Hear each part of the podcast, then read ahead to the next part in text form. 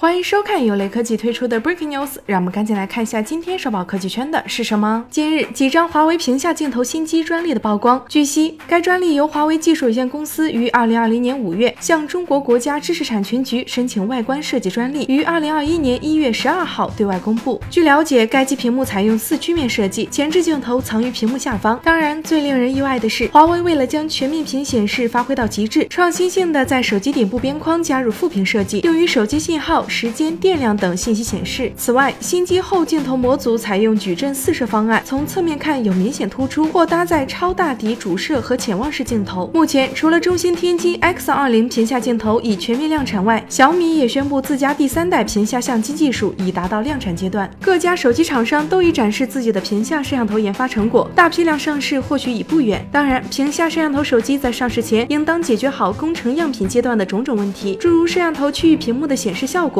前摄像头拍照表现、机身结构强度和功能使用的寿命等等，会和机身设计一起影响到产品的外界评价以及销售表现。